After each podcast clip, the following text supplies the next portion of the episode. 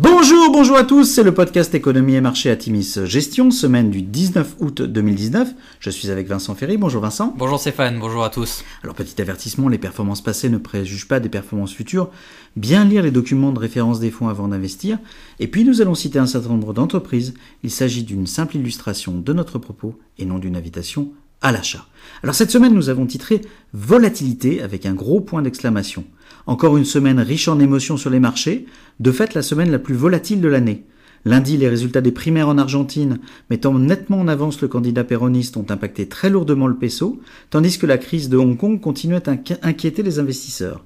Mardi, les États-Unis annonçaient reporter la hausse des tarifs douaniers de 10% au 15 décembre, et ce afin de ne pas perturber Noël, je cite, selon Donald Trump. Initialement, cette hausse était programmée pour le 1er septembre. Les marchés rebondissaient dès lors violemment. De son côté, l'Allemagne voyait son PIB se contracter de 0,1% pour le deuxième trimestre. Mercredi, le SP500 a connu sa pire baisse de l'année en raison de l'inversion ponctuelle de la courbe des taux, un signe historiquement avant-coureur d'une future récession. Le 30 ans US passait du reste sous les 2%. À la fin de la semaine a connu un rebond significatif, porté par de bonnes publications, de bonnes statistiques de vente de taille US, les ventes de taille US ressortaient à plus 0,7% contre plus 0,3% attendu, et, il est vrai, quelques achats à bon compte. Sur la semaine, le CAC 40 perd 0,5%, le SP500 perd 1%, et le Nasdaq se déprécie de 0,8%. C'est la troisième semaine consécutive de baisse sur les marchés euh, internationaux. Alors pour le coup, on a eu des publications plutôt de bonne qualité encore, euh, Vincent. En effet, on a eu des bonnes publications, euh, notamment Cisco aux États-Unis qui publie un chiffre d'affaires en accélération de 6% à 13 milliards de dollars. C'est conforme au consensus. La transition vers un modèle SaaS avec des revenus récurrents est une véritable réussite, la guidance déçoit. Le management a annoncé en effet un impact significatif de la guerre commerciale. On note qu'en Chine, le chiffre d'affaires de Cisco a baissé de 25% en un an, avec selon nous un impact assez limité puisque la Chine ne représente que 3% du chiffre d'affaires de Cisco. Malgré une très bonne publication, au final, le titre est durement sanctionné.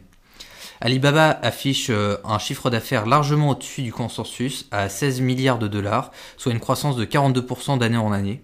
L'accélération du chiffre d'affaires a largement été drivée par les activités liées au e-commerce qui compte pour 86% de ses revenus totaux.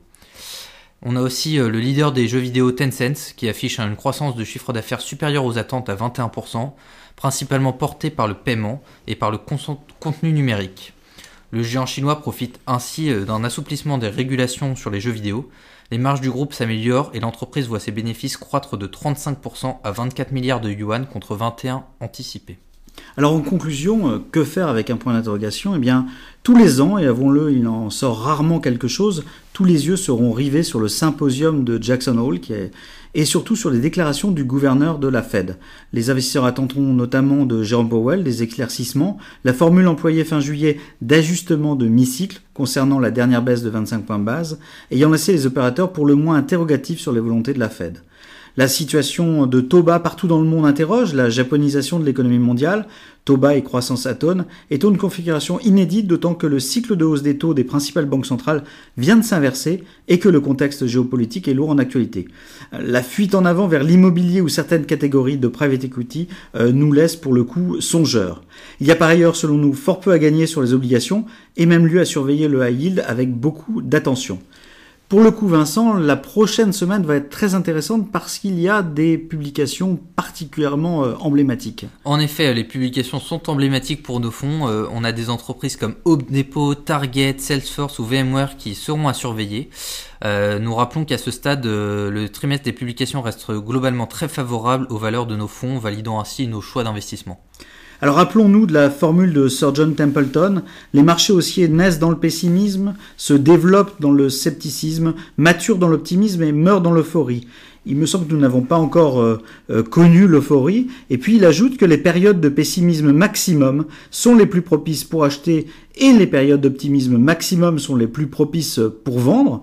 En cela, les bonnes publications récentes dans nos portefeuilles donnent bien envie de se renforcer en action cotée dans une optique de long terme. Nous vous souhaitons une excellente rentrée pour ceux qui sont partis en vacances et pour le coup une bonne semaine à tous. Bonne semaine à tous.